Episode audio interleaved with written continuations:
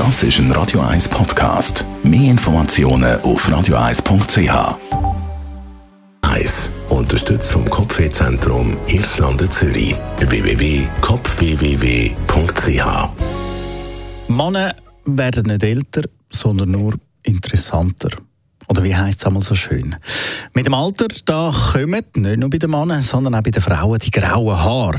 In der Regel fängt das so Mitte, Ende 30 an, eben mal ein bisschen früher, mal ein bisschen weniger, je nachdem. Und die Haare, die fangen dann langsam, langsam an, die Farbe zu verlieren.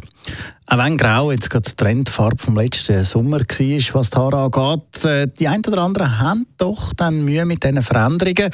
Und da gibt es jetzt auch ein bisschen Abhilfe. Klar, man kann mit den verschiedenen Mitteln und Farben nachhelfen. Wissenschaftler von der Universität Columbia und Harvard haben jetzt aber herausgefunden, wer grossen Stress im Leben hat, der kann schneller ergrauen.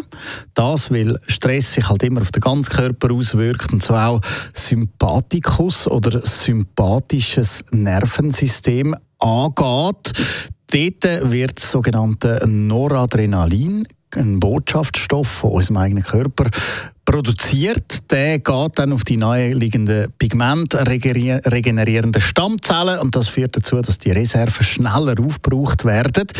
Dem kann man aber auch entgegenwirken, weil die Forscher haben nicht nur herausgefunden, dass Stress graue Haare macht, sondern sie haben eben auch herausgefunden, dass wenn man sich entspannt, wenn man geht, geht relaxen, die Haare auch langsam, langsam wieder ein bisschen ihre ursprüngliche Farbe zurückbekommen.